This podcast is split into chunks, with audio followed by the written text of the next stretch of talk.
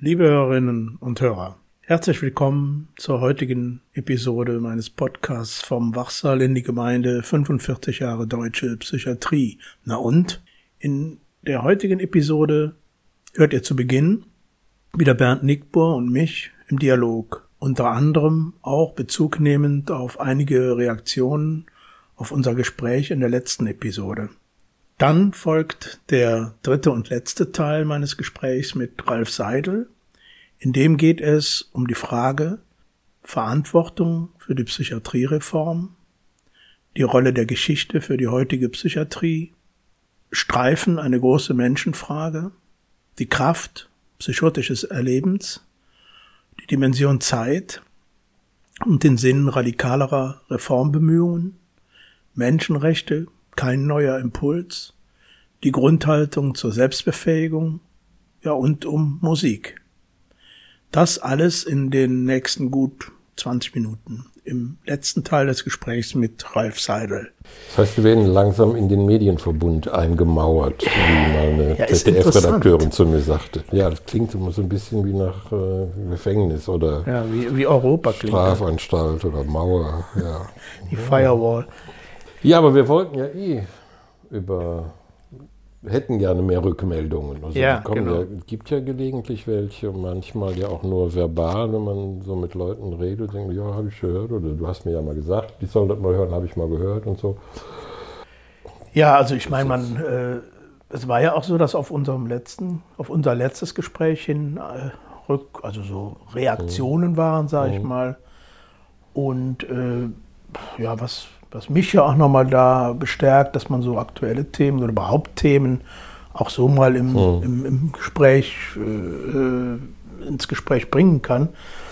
Aber vielleicht, vielleicht ist es ja auch tatsächlich äh, für jemanden, der zuhört, einfacher, möglicherweise auch interessanter, sich an dieses Gespräch zu erinnern und, und darauf zu reagieren, anstatt auf das eigentliche Thema des Podcasts, weil das ist vielleicht sehr abgeschlossen und wir haben ja, was weiß ich, was letztes Mal über ja, so Stammtischmäßig oder ja. Frühstückstisch oder Wohngemeinschaft. Früher hätte man Wohngemeinschaftsessensgespräch ja. oder wie auch immer man das nennen will. Einfach so ganz normal über das geredet, worüber wir reden, also tagesaktuelle Themen. Ja, letzte, ja, ja. Letzte, vorletzte Woche, weiß gar nicht, worüber wir da geredet haben. Ach ja, genau, über Waffenlieferungen. Waffenlieferungen. Also einfach Dinge, die uns beschäftigen, bewegen, wie auch ja. immer die wir halt immer bequatschen. Jetzt haben wir einfach mal das Mikro mitlaufen lassen. Ist, vielleicht ist das, äh, macht das den Leuten den Zugang leichter. Also ich glaube, so. das ist eine gute Kombination auch. Mhm. Ne? So, so, so, ein, so ein fettes Sachthema mhm. oder Fachthema, wenn man will.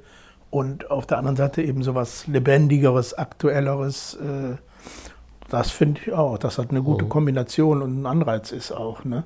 Ich meine, wir haben es ja jetzt auch vorangestellt. Ja, das ist ja. ja jetzt auch nochmal mhm. äh, man kommt ja sozusagen unweigerlich also in den Anfang rein und das muss man auch nochmal, glaube ich, auch nochmal zur Kenntnis nehmen, dass, dass das am Anfang jetzt auch nochmal eine, eine bedeutendere Rolle spielt. Mhm. Ne? Jetzt wollte ich dir noch was sagen. Da hatten wir auch schon mal drüber gesprochen. Äh, ich lese jetzt gerade so ein Buch oder ich lese zwei Bücher zum selben Thema, also beides äh, Biografien oder Autobiografien nee, Biografien von zwei Filmleuten. Und äh, da geht es ulkigerweise, es gibt überhaupt keinen Bezug dazu, aber es geht da auch äh, um psychisch Kranke. Ah. Wie auch immer. Also wo äh, beide Regisseure, von denen ich die Biografie lese, haben das sozusagen psychische Störungen und Krankheiten, wie immer man das nennen will oder wie immer sie das nennen, quasi als Subtext in ihren Filmen drin. Das geht da, weiß ich nicht, um die verschiedensten Außenseiterformen unserer Gesellschaft. Mhm. Und äh, ich denke drüber nach, ob man da vielleicht auch mal was zu, ob ich dazu mal was zu sage oder ja. wir dazu uns mal äußern, was da filmisch für Verarbeitungen stattgefunden haben, von wem, wie auch immer. Ich, ich kenne, also es geht da speziell um einen Film, der heißt Tag der Idioten. Das ist ja schon mal ein provokativer Titel. Mhm. Und der ist von, von Werner Schröter. Ich habe den aber meines Wissens nie gesehen, obwohl ich den Schröter immer sehr geschätzt habe. Aber wie gesagt, ich glaube, ich habe ihn nie gesehen. Würde ich mir jetzt mal angucken und vielleicht äh, kann man ja auch darüber mal reden, statt über Musik. Ja, ja, ja. Ist ja auch, Also- ist ja auch Entertainment. Ich finde das interessant, weil das ja auch Mhm. ein sehr äh, widersprüchlich oder umstrittenes und, und äh, Thema ist so in dieser Szene, Ja. weil es immer so üble Darstellungen gibt Mhm. oder wie sagt man so romantisierte oder so. Also ich meine, es Mhm. Ja. Mhm. geht ja nicht immer nur um Dokumentar, sondern es geht auch darum, es gibt sehr gute Filme, Ja. ne, so weiß ich. Da äh, ist keine Frage. Aber sowohl in, in Filmen wie auch in, in, in überhaupt Berichterstattung, Zeitungen und Mhm. in dem, im heutigen letzten Teil des Gesprächs mit dem Ralf Seidel spricht er ja auch nochmal darüber, dass die selbst Süddeutsche und noch eine Ja. große Zeitung auch überhaupt nicht differenziert hat zwischen Psychiatrieformen. Ne? Ja. Und da sagt er auch nochmal was zu. Finde ich ganz interessant. Und auch seine Reaktion, dass er da hingeschrieben hat, äh, war die eine überhaupt keine Reaktion von der Redaktion und auf der anderen äh, Scham haben die dann reagiert. Aber was ich nur sagen will, das ist natürlich ein, ein Thema, was, was auch äh, gerade so Leute, die selbst betroffen sind, natürlich immer zutiefst kränkt, ärgert, Ja. wenn sie da wieder in, in irgendeine blöde Schublade Ja, ja, reinkommen. ne? Was aber ja auch nicht stimmt. Es gibt ja auch andere Ja, klar, gute, in Anführungszeichen differenziertere Filme oder wenn du sagst, was Subthema, Mhm. Ich weiß nicht, dann, dann, dann ist das wahrscheinlich ein Milieu oder so, in dem das Genau. spielt oder, oder andere. äh, Ja, Ne? Milieu, also ging um verschiedene Formen des Außenseitertums, Ach so. wo das dann auch äh, halt psychische Störungen, Krankheiten Ja, behandelt werden oder vorkommen. Die kann Ja. behandelt werden ist vielleicht ein viel zu großes Wort. Ich, wie gesagt, es ist wirklich Zufall, dass ich da jetzt ausgerechnet in der Bahn darüber gelesen habe und gestern, als ich das Buch angefangen habe, schon darüber las. Und dann kommst du halt auf so Gedanken, weil wir ja auch schon mal über Film äh, gesprochen Mhm. Ja, hatten. Und dann genau. dachte ich, Mensch, das ist ja vielleicht, äh, ist das irgendwie so ein, so ein Wink mit dem Zaunfall oder eine schicksalhafte Verknüpfung Ja. oder wie immer man das nennen will. Äh, jedenfalls äh, fand ich das ganz, ganz ulkig, dass ich, ich da jetzt heute Morgen ausgerechnet drüber stolperte auf dem Weg hierher. Mhm. Vielleicht ist es auch ein Fingerzeig Gottes. ja, auf jeden Fall. Auf jeden Fall. Gott, das weiß ich nicht, aber auf jeden Fall ein Fingerzeig ne, von, Ein von Fingerzeig. irgendwem. Die, äh, es gibt ja auch eine Kollegin, da habe ich bestimmt auch schon mal von erzählt, äh, die Ilse Eichenbrenner heißt die, die schreibt auch für so, ein, so eine Fachzeitschrift. Und da hat, ist auch immer so eine Rubrik Filme, Ja, Medien. ne? mich, ja, ja, Also genau. Mittlerweile aber auch nicht nur Filme, auch Medien oder hier unser Podcast kommt da auch gelegentlich Mhm. vor. Also insofern äh, sucht die auch immer nach, nach, ja, ich sag jetzt mal so in Anführungszeichen guten Filmen zum Thema, ne? Was aber jetzt nicht immer, also nicht, nicht Doku oder Fachfilme sind, sondern wirklich auch Spielfilme ne? oder Kinofilme. Insofern fände ich das total interessant. Also, und aber, wo wir ja am Anfang nochmal zu was zu sagten, da wollte ich nochmal anknüpfen. Ähm, Reaktionen ne, gewünscht. Äh, ist ja immer so eine, so eine, so eine Schwierigkeit. So dann, ich glaube schon, dass die Leute, die zuhören, hier und da Gedanken haben, dann, ah, das sehe ich aber völlig anders oder da äh, bin ich aber, äh, ja, das sehe ich genauso. Und, und ich habe bisher immer dann Reaktionen bekommen, wenn, wenn Leuten was gefallen hat oder wenn sie zustimmten oder, ne, oder was gut beschrieben fanden oder so. Ähm, obwohl ich glaube, es gibt auch ganz viele, wo sie sagen, oh Gott, ne, was, was, also das ist nun wirklich nicht meine Meinung oder das ist nicht meine Musik oder so. Ne, irgendwie, dass man vielleicht auch nochmal speziell auffordert, auch ruhig Reaktionen in diese Richtung zu machen, Ja, ich gerne auch einbauen. Reaktionen sind alle gut. Ob positiv oder negativ, äh, Mhm. kann man immer was mit anfangen, auf jeden Fall. Und ich finde, äh, man kann es ja über die E-Mail, äh, über meine E-Mail äh, machen. Ne, Man kann ja auch nochmal sagen, um welchen Teil es geht. Aber es kann ja so unkompliziert wie, wie, wie möglich sein. Ja, ne? man kann auch eine Doppelseite in der FAZ sonntags oder samstags mieten, kaufen. Platzieren, eine Anzeige off- meinst du? Eine Anzeige oder einen offenen Brief. Oder Ach so. ja, offener Brief, das fände ich auch gut. ja, aber dass man einfach noch ein bisschen animiert, äh, ruhig auch ja, also wenn, Kommentare wenn zu machen. man sich dazu bemüßigt fühlt und man Lust drauf hat, dann würden wir uns ja freuen, Genau. viel, viel zu hören. Ja. Man weiß ja auch, no news is good news. Also wenn sich Ja, keiner ja. meldet, äh, ist ja eigentlich ein gutes Zeichen. Also Ja. schlechte Nachrichten erfährt man ja eher als die guten. Also wenn man nichts hört, ist, ist, kann man eigentlich zufrieden sein. Gelobt wird man selten, also kritisiert aber umso häufiger. Also Zumindest ist das eine Erfahrung, die die Kollegen in meinem Job und ich äh, alle haben. Also wenn du nichts erfährst, ist alles gut gelaufen. Sobald die Kleinigkeit nicht so richtig funktioniert, dann kriegst du sofort den Ärger, der, der passiert schnell. Man kann, hat ja auch so eine Kommentarfunktion, wenn man über diesen Link äh, geht, den ich immer mitschicke in den E-Mails. Äh, da gibt's auch, da sind auch schon mal hin und wieder so Kommentare drin, wo ich nicht unbedingt weiß von wem oder so. Ne?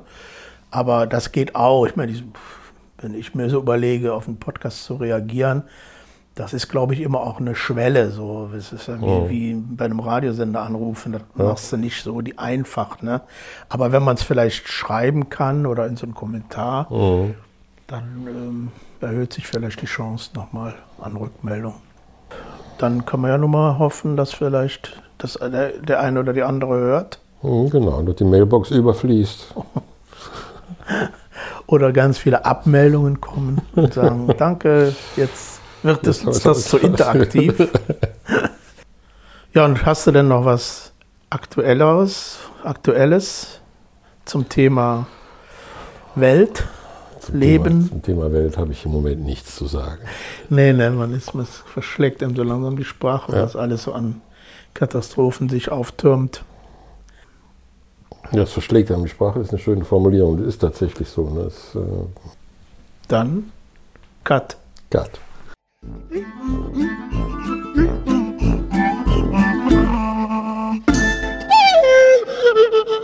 Zunächst das Thema, wer trägt die Verantwortung für die Weiterentwicklung von Reformen in der Psychiatrie auf den verschiedenen gesellschaftlichen und politischen Ebenen, aber auch im philosophischen Sinne. Zur Bedeutung vom Bewusstsein für die Geschichte. Große Menschenfragen wie den Wert eines Menschen. Ich habe da einen noch dickeren äh, Aspekt, den ich darauf setzen würde. Wer ist denn verantwortlich im Grunde genommen in, in unserer Gesellschaft für das Vorantreiben oder Aufrechterhalten von Themen jetzt in, in Sachen Psychiatrie. Aber wer trägt dafür die Verantwortung? Und ich bin nochmal darauf gekommen, weil ja auch ihr, Sie ja auch in Ihrem Buch über äh, ne, Ja. Hans äh, Jonas auch, ja, da gibt es viele. Verbindungen. Ne? Ja. Und, und auch in, unter dem aktuellen, in dieser neuen Ausgabe hat er hier auch äh, ähm, Habeck Ja, ja, äh, das Nachwort geschrieben. Nachwort ja. geschrieben. Da geht es ja nochmal sehr um den, um den Planeten, um die Rettung auch des Planeten und wie viel radikale äh, Ethik äh, braucht es eigentlich, um den zu retten. So. Ich, ich habe mir in dem Zusammenhang die Frage gestellt, wer, wo ist eigentlich der Punkt, wo, ist, wo braucht man, welche Ethik, welche Verantwortung muss es geben, um Psychiatrie, und das meine ich ganz, ganz kritisch, die klinische Psychiatrie in Deutschland ist also am nicht an einem Punkt, wo man sich zurücklehnen kann und sagen, ist alles super. Ne? Äh, äh, überhaupt nicht. Und äh, die, da gibt es eine Menge von, von, von, von unerträglichen Verhältnissen immer noch. Ne? Und wenn man sagt, da, da, muss eine, da muss auf jeden Fall noch mehr Reformen rein, wie auch immer die dann am Ende aussieht, aber wer trägt am Ende Verantwortung für diesen Prozess? Ne? Wer, wer, wer, wer muss ihn qua welchen, welcher Funktion denn vorantreiben? Also gut, ich als Psychiater würde sagen, die Psychiater müssen das tun. Aber natürlich sind die Psychiater nicht allein als Berufsgruppe, sondern es sind andere Berufsgruppen dabei. Was ich kritisch sehe, ist, dass man im Moment eigentlich, und das ist auch institutionalisiert, wenn Sie die rheinischen Kliniken, also heute LVR-Kliniken, äh, wenn Sie die nehmen, ist der Sprecher des Vorstands immer der kaufmännische Direktor. Ja. Das ist ja eine gewisse Aussage. Das heißt also, das Ökonomische ist vielleicht doch noch wichtiger als das, ich sage jetzt einfach mal fachliche im Allgemeinen. Die Pflege ist ja auch mit eingebunden. Aber ich würde schon als, als Psychiater halt sagen, gut, wir haben die Verantwortung, aber natürlich nicht alleine, mit den anderen zusammen. Und ob da, für mich kann das auch ein Psychologe sein oder jemand anders, das kann auch ruhig mal äh, der kaufmännische Direktor sein. Jetzt ist es aber, das ist ja jetzt sozusagen die institutionelle Ebene. Wir haben ja eine, auch eine ganz andere Ebene. Also wir haben natürlich eine Politik, wir haben die Verbände, wir haben hier den Landschaftsverband und da habe ich, muss ich sagen, der hat in der Entwicklung der Reformpsychiatrie zum Teil eine sehr gute Rolle gespielt. Also mit Kohlenkampf und äh, das sei so ein Mensch, der äh, eigentlich nie sich vorgestellt hat, in der Verwaltung zu sitzen, in die Verwaltung geht und versucht einfach, das, äh, ja, die Politik, die in Bereichspolitik, sage ich mal, da voranzunehmen, das fand ich schon einen ganz wichtigen Schritt. Eine Gefahr sehe ich schon äh, in dieser Behördenmentalität, die da steckt. Mhm. Eine andere Ebene ist diese Frage, die dann wirklich in die Jonas-Ding, äh, äh, die Frage der, der, Verantwortung in einem mehr philosophischen Sinn. Ja, die, da, da geht es darum, aus meiner Sicht, und wie begründigt das ist dann schon nicht einfach, wer, was, wer ist ein Mensch und was ist ein Mensch und was ist die Würde des Menschen? Und äh, gehört ein Mensch, der eben nicht so funktionsfähig ist, der vielleicht sogar böse sein kann und, und Schaden anrichten kann, äh, muss ich mich um den genauso kümmern oder zumindest auch kümmern. Und in welchem Maße muss ich mich kümmern? Und da ist meine Erfahrung so historisch gesehen, dass es immer Zeiten gab, wo man das durchaus gesehen hat und sich da, und dass es Zeiten gab, wo man das eben ganz anders gesehen hat. Da ist die Nazizeit ganz, in der Nazizeit hat man ja durchaus gesagt, wir müssen eine gute Psychiatrie haben, aber für die Patienten, die man verwerten kann, die man mhm. praktisch nutzbar machen kann. Aber die anderen können auch eventuell verschwinden. Mhm. Also da kommt man wirklich an die, an die aller an die, die Grenzen des Menschseins, also an die größten Fragen, die dem an Mensch gestellt wird. An was ist ein Mensch wert? Hm. Gibt es diese Frage, darf es die überhaupt geben? Und irgendwie, sie wird sich irgendwie immer stellen. Also ich glaube nicht, dass man sagen kann, ja, es ist ja klar, es muss so sein. Es, so einfach ist es auch nicht in schwierigen Zeiten kann mich erinnern, es hat mich sehr beeindruckt, der Vater von den Bonhoeffer Zwillingen, also wo Dietrich Bonhoeffer, der ja auch von Nazis umgebracht worden ist, Vater war ja Psychiater und war ein sehr renommierter Psychiater, der hat gesagt, ja, wie ist es denn im Krieg? Können wir, wenn wir, ja, die Verteilung von Nahrungsmitteln und so weiter, äh, wie können wir die verteilen? Muss man nicht eventuell für die, die da im Einsatz sind, vielleicht mehr bereitstellen als für die anderen? Das sind wirklich dann die echten Menschenfragen. Mhm. Ich kann da nicht eine Lösung sagen. Ich denke, die, man muss sich nur immer dieser Frage bewusst sein und ja, ja, ein bisschen kam ja, ich meine, die Pandemie und diese ganzen, ja. der Krieg bringen natürlich diese Fragen auch nochmal, spülen die richtig nach oben, obwohl die ja immer da sind. Also da habe ich Probleme, dann werden die juristisch gelöst. Also ich glaube eben diese Frage am Ende des Lebens und am Anfang des Lebens können Juristen alleine nicht lösen. Also die sind nicht normativ zu fassen. Man kann nicht alles lösen. Es müssen Dinge offen bleiben und wir müssen wahrscheinlich aushalten, dass es was offen bleibt. Aber interessant ist ja, dass auch nochmal so eine Gesellschaft so, so ausgebremst wird, oder die Welt, kann man fast sagen, mit so einer Pandemie, mit so einem Virus, ja. wo plötzlich ganz viele Fragen, wie sie dann beantwortet ja. werden, ist nochmal eine, eine ganz andere Geschichte. Ja. Aber dass die Fragen kommen, weil sie ja da sind. Darüber, welche Kräfte in einem Menschen mit einer Psychose wirken. Ich hatte eine Patientin, die, hat, die war in der Psychose überzeugt, Sie ist schuld am Nationalsozialismus. Sie, hat, sie ist alleine schuld.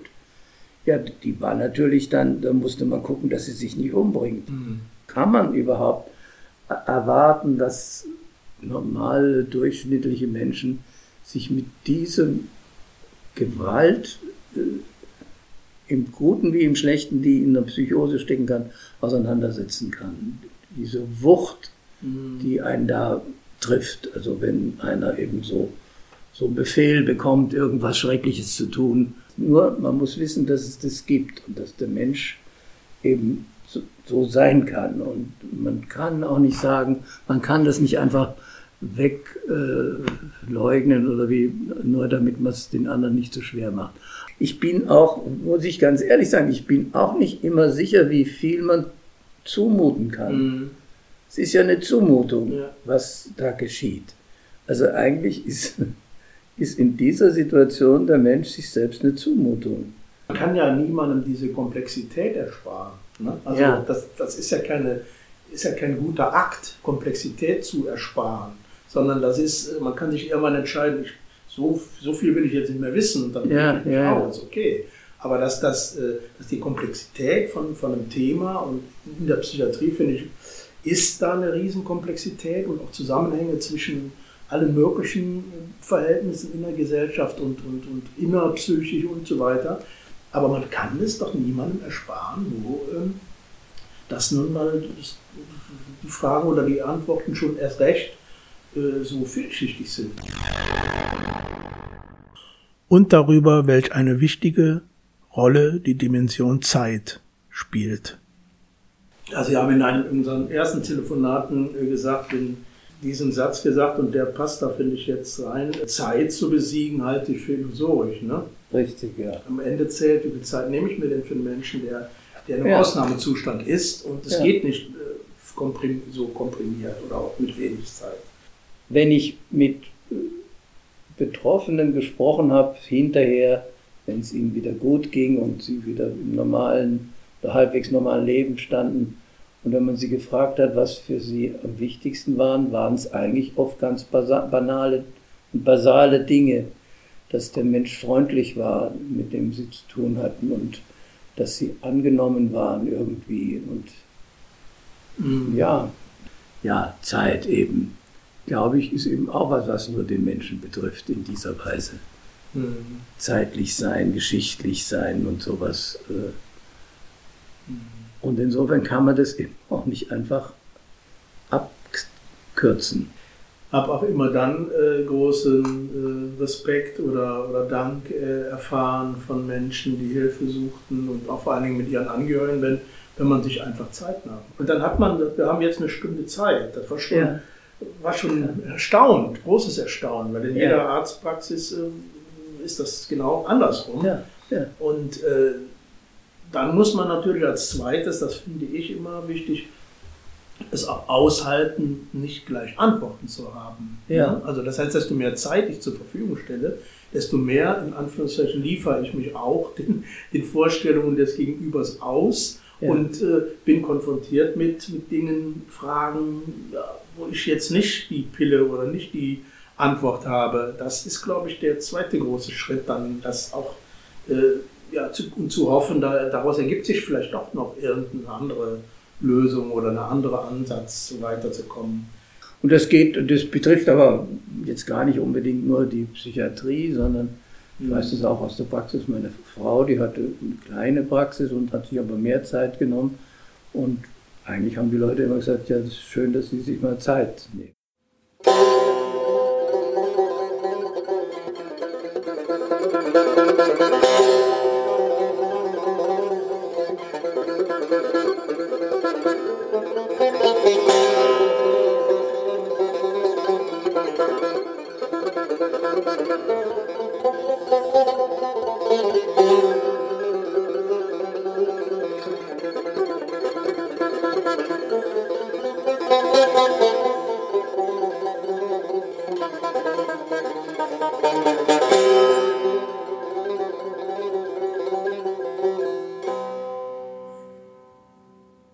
Jetzt fragen wir uns, ist es wieder Zeit für eine radikalere Reformbewegung und die heute fehlende Würdigung der in der Psychiatrie Beschäftigten? Aber wenn ich mir vorstelle, wir haben immer so ein bisschen, äh, bisschen ironisch gesagt, naja, wenn wir da mal mit dem Landesverband gar nicht mehr klarkommen, dann ketten wir uns am, am LVR-Turm in Köln, das ist ja so ein, so ein, so ein Ding da fest und dann wird es schon zur Sprache. Das war natürlich nie ernst gemeint, aber äh, so diese Frage nach radikaleren Ausdrucksformen, wenn man mit einer Sache nicht einverstanden ist, die ist ja immer da und ist ja immer allgegenwärtig. Jetzt mal ganz direkt gefragt, würden Sie so eine Not aus Ihrer Sicht, was die Psychiatrie betrifft, äh, heute jetzt äh, sehen? Man sagt, da muss wirklich jetzt auch nochmal mit Nachdruck ran? Also wenn ich ehrlich bin, ich würde sie nicht sehen. Ja. Also das muss ich schon sagen. Ähm, es ist in der Psychiatrie viel erreicht worden. Eher habe ich Sorge, dass dann manches wieder zurückgeht. Im Rahmen der ökonomischen Entwicklung, die wir jetzt ja wahrscheinlich vor uns haben. Und da muss die Psychiatrie natürlich sich auch irgendwo einreihen. Also man kann ja nicht verlangen, dass jetzt nur die Psychiatrie, auch wenn wir selber in dem Bereich tätig sind. Also das, das würde ich nicht sehen. Äh, was da sein muss, ist auch, wenn man so Teilgebiete voranbringen möchte, ist, sie brauchen auch ein Bewusstsein der Bevölkerung überhaupt mhm. für die Probleme, die da bestehen. Und das war in den 70er Jahren wirklich gegeben. Da war, das war was Schönes, das muss ich wirklich, Sie haben es ja zum Teil auch noch erlebt, aber das haben die heute, kriegen die gar nicht mehr mit, dass man auch gesehen wird in dem, was man tut. Und dass man auch gewürdigt wird in dem, was man tut. Das war wirklich in den 70er Jahren. Also uns kam auch für das, was wir da zum Teil gut oder auch nicht so gut gemacht haben, aber einfach versucht haben, da gab es auch eine öffentliche Anerkennung dafür. Und da gab es auch in den, äh, auch in, in dem, im kommunalen Umfeld, sowohl im behördlichen Bereich wie auch in der sonstigen öffentlichen und Vereinen. Und, äh, da haben wir was auch zurückgemeldet bekommen, auch sowas wie Dankbarkeit. Ja. Das kriegen die heute nicht für die, also zumindest nicht die große Psychiatrie, die, die, die schwierige, arme Leute Psychiatrie das wird eben nicht so anerkannt, aber trotzdem würde ich nicht sagen, wir sind in einer Situation, wo man in dieser Weise protestieren muss, wie das schon in einem anderen Zusammenhang jetzt mhm. geschieht. Also das hat schon nochmal ein anderes Gewicht. Ich hatte mal vor langer Zeit mit der äh, Thomas, äh, war ja ist Journalistin, und äh, da habe ich auch die Frage gestellt, ob man denn äh, skandalisieren muss, wie man damals dann ja als ja. Stilmittel oder auch der SSK, sonst letztlich ja. erzählen, gemacht hat. Und meinte, nee, also das wird heute auch nicht mehr funktionieren. Ne? Nee. Also das geht gar nicht mehr. Abgesehen davon frage, ob man überhaupt damit den Missständen gerecht wird, mit so einer Art von mhm. Umgang. Aber das würde heute auch einfach in der Medienlandschaft überhaupt nicht Nein. mehr so funktionieren. Ne? Also äh, da muss man denken, wenn, wenn so ein Günter Wallraff, der da jetzt immer noch mal so, ja, so eine, Sendung, so eine komisch, für mich komische Sendung hat, äh, Dinge zu skandalieren, auch Psychiatrie, auch im Fernsehen. Ja, das, das verpufft irgendwie, habe ich so den Eindruck. Dass, mhm. das, das, ist, das erschreckt und, und, und bestätigt eher Vor Vorurteile oder sonst irgendwas.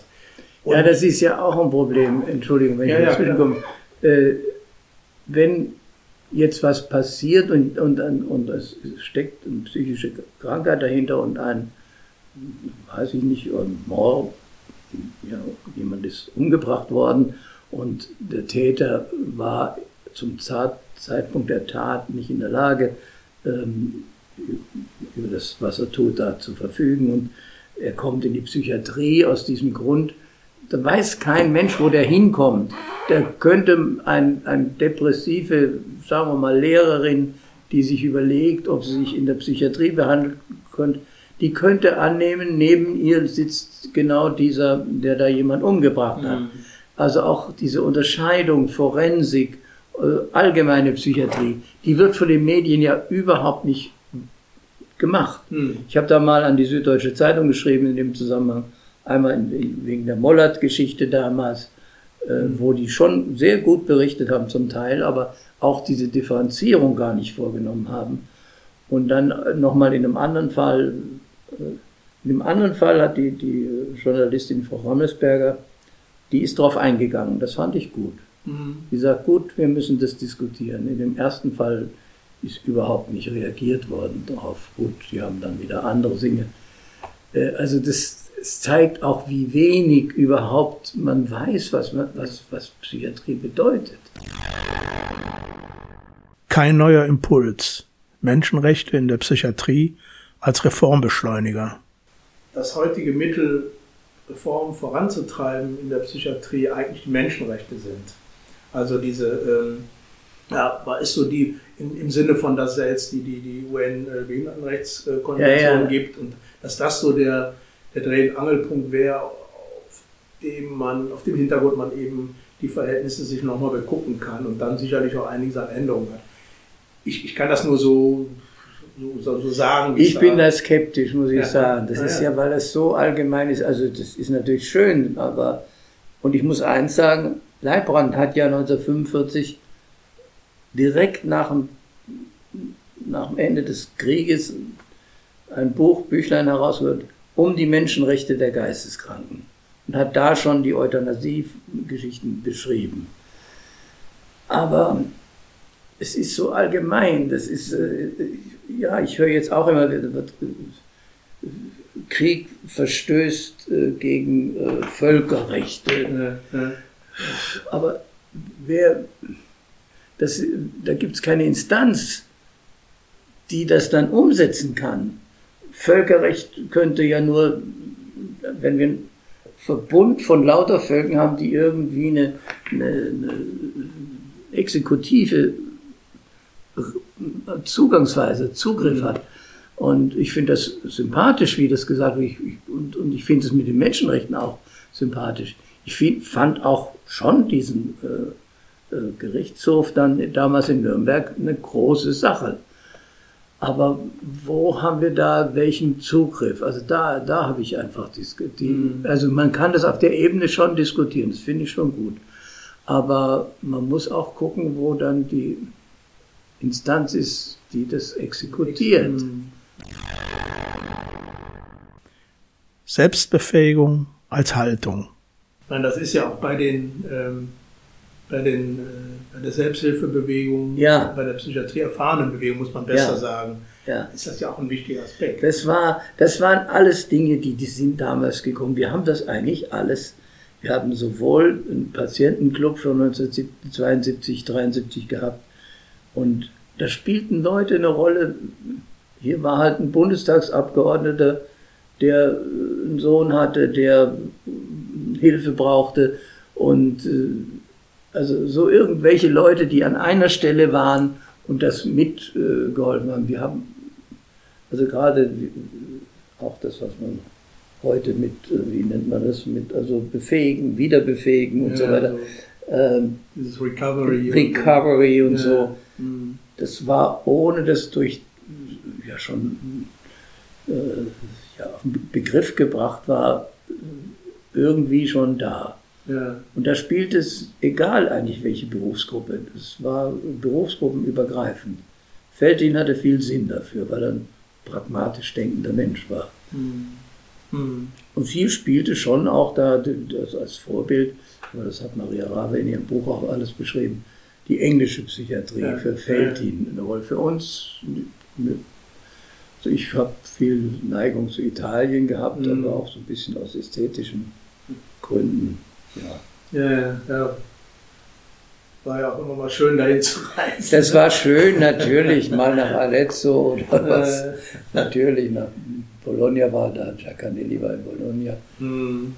Das war eben auch schön, klar. Mhm. Ja. Ralf Seidel über seine Musik. Welche Rolle spielt für Sie Musik? Äh, Ganz Als- komplizierte Frage für mich. Also in meiner Jugend hat die Musik eine sehr große Rolle gespielt und äh, vor allen Dingen aber klassische Musik auch. Ich hatte in München, nun ist München auch eine Musikstadt. Klassische Musik vor allen Dingen. Instrument habe ich leider keins wirklich gespielt. Ich, hab, ich hätte gerne das, ich hätte gern Klavier gespielt, aber das war zu teuer einfach Mhm. damals. Und dann ein bisschen Ziehharmonika gespielt. Dann war ich einem Schülerheim. Ich glaub, bin ja, meine Mutter war ja allein mit uns zwei Kindern. Wir waren so verteilt. Dann musste ich im Internat, in dem Schülerheim, musste jeder ein Blasinstrument so weit spielen, dass er die anderen morgens wecken konnte. Und das war dann eine relativ erbärmliche Geschichte. Bin damals aber gerne so in Konzerte halt gegangen, also klassische Konzerte.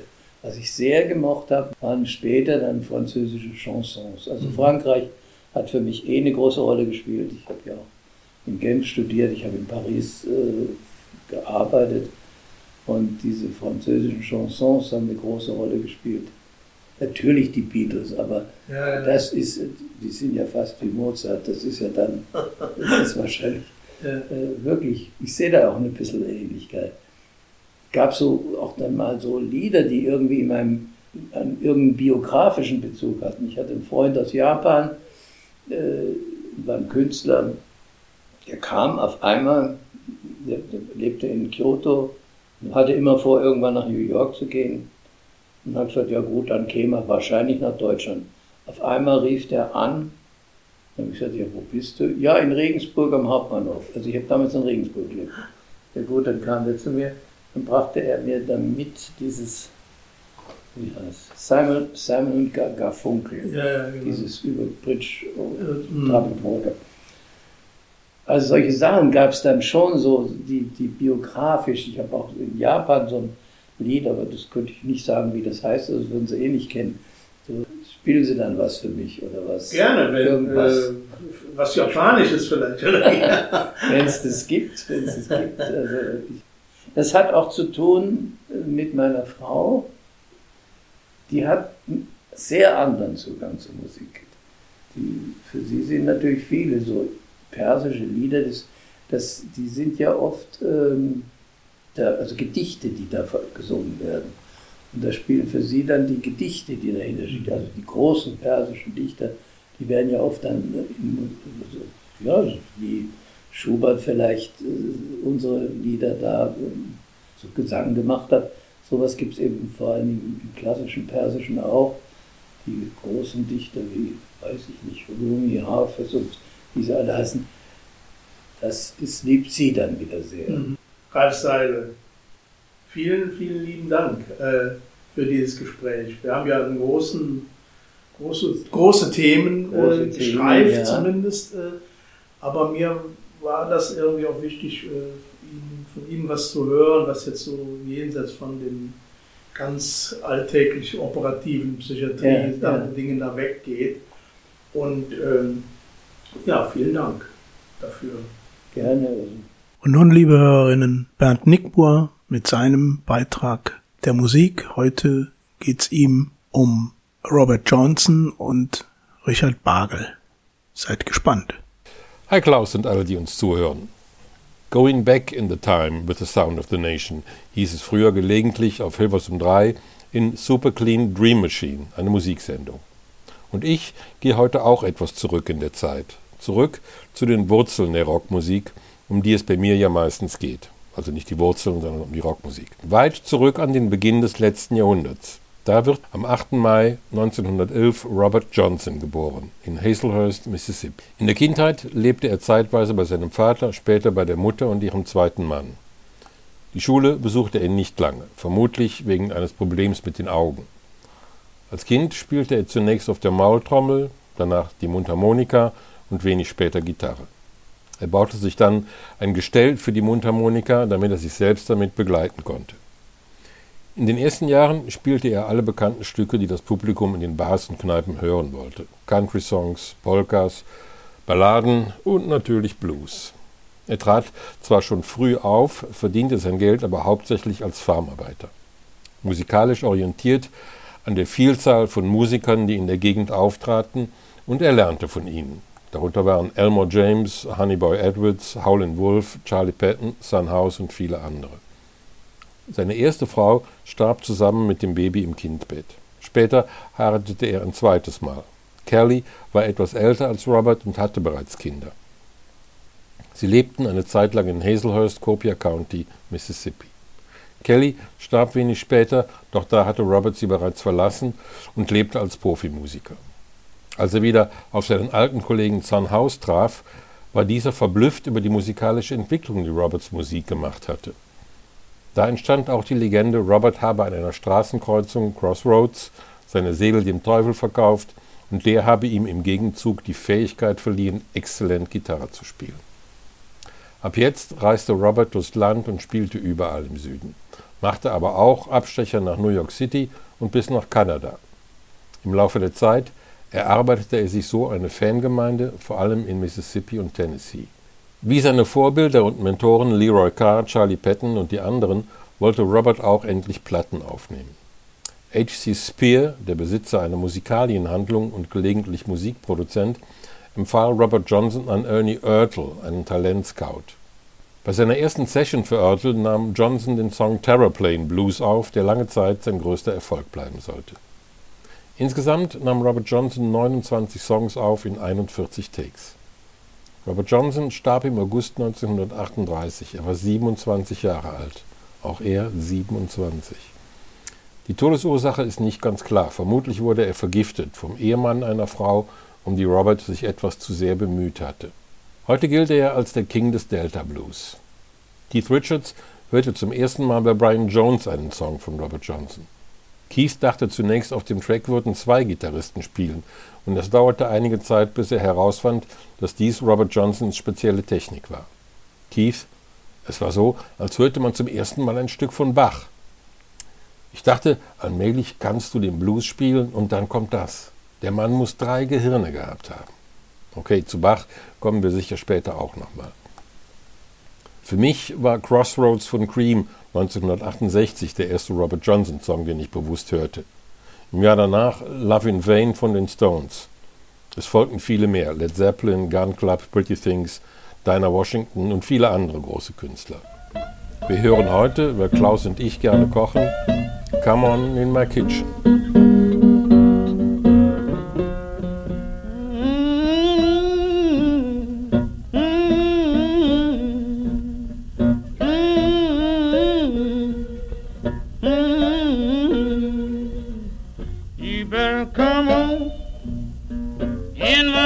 So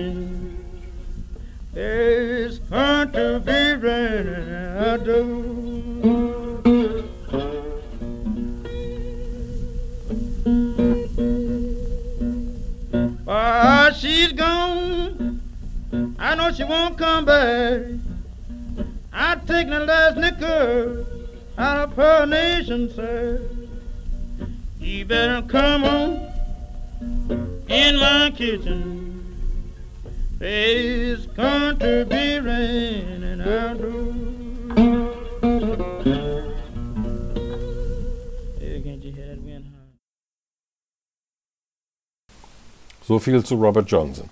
Aber wie bin ich darauf gekommen? Ich war letzte Woche auf einem Blueskonzert. Nicht beim Vater des Rheinblues oder so, aber bei einem großen, langjährigen, hiesigen Blues-Enthusiasten. Richard Bargel.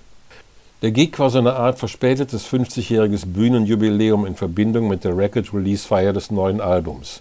Richard Bargel and the Dead Slow Stampede.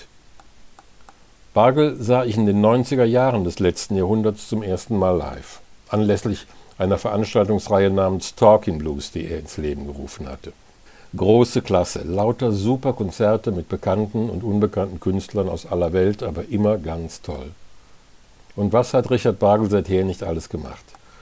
Schallplatten aufgenommen natürlich, Konzerte gegeben, Bücher geschrieben, Lyrik veröffentlicht, in Theater und in Filmen gespielt – Fotografiert, gemalt, Ausstellungen, Konzerte organisiert und immer wieder Blues. Lange Tourneen mit Major Häuser, Gigs und Schallplattenaufnahmen mit Charlie Musselwhite und, und, und. Zweimal hat er den Deutschen Schallplattenpreis bekommen. Und ich finde, den hat er für sein neues Album nochmal verdient. Tolle Musik, super verpackt, gibt es in blauem und schwarzem Vinyl. Das blaue Vinyl ist klanglich besser, sagte mir der Verkäufer nach dem Gig.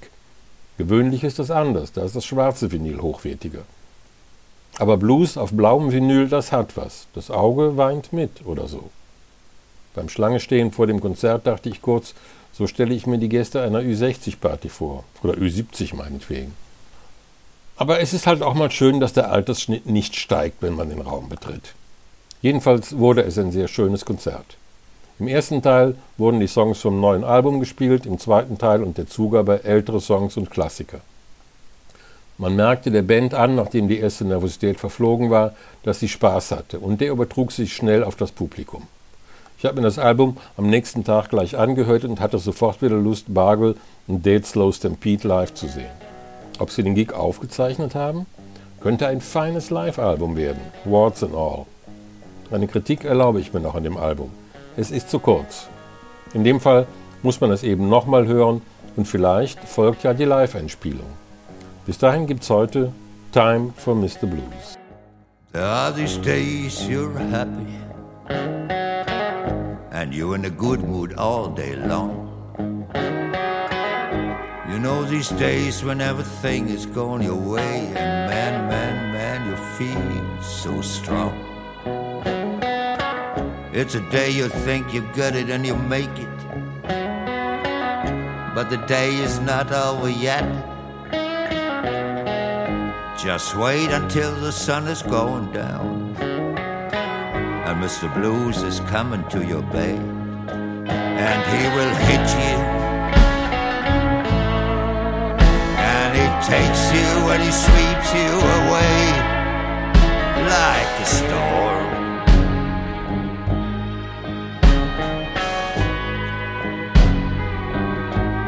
And you feel like crying, like crying, like crying, and you feel like hiding somewhere in the hole so tough and so rough as it would like to be.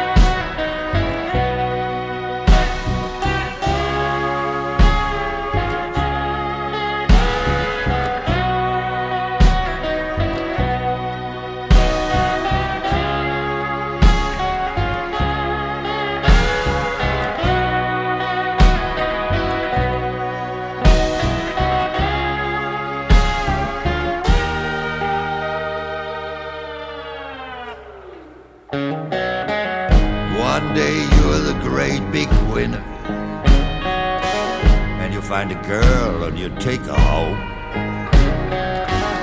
And you're drinking wine and you're talking too much. And you're making love to her all night long. And then you think you got it and you make it. But the night is not over yet.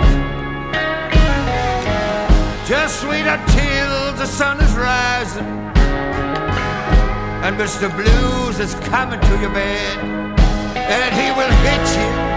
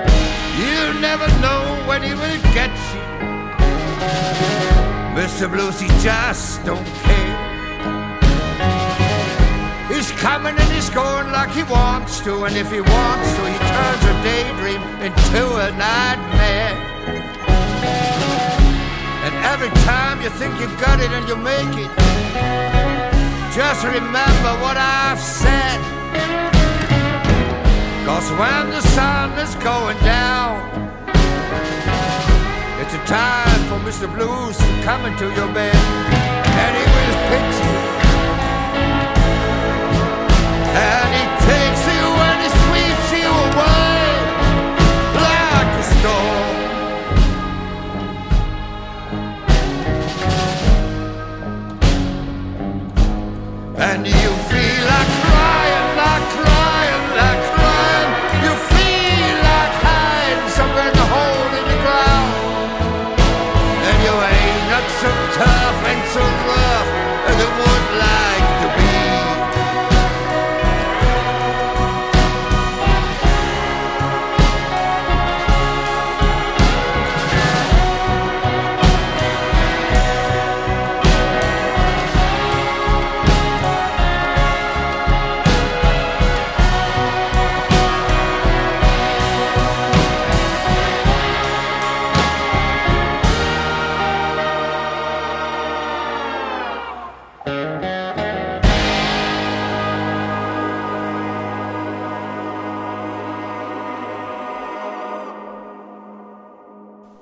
Liebe Hörerinnen und Hörer, das war sie, die heutige neue Episode von dem Podcast vom Wachsaal in die Gemeinde 45 Jahre deutsche Psychiatrie. Na und? Wie wir schon am Anfang dieser Episode erzählten, freuen wir uns über Reaktionen auf das, was ihr hier hört oder auch in früheren Episoden gehört habt. Schreibt einfach eine E-Mail oder macht's in Kommentaren, wie ihr wollt. Wir freuen uns in jedem Fall und werden auch darauf reagieren. Alles Gute äh, für die nächste Zeit, auch wenn die Zeiten weiterhin schwierig bleiben. Tschüss, bis dann.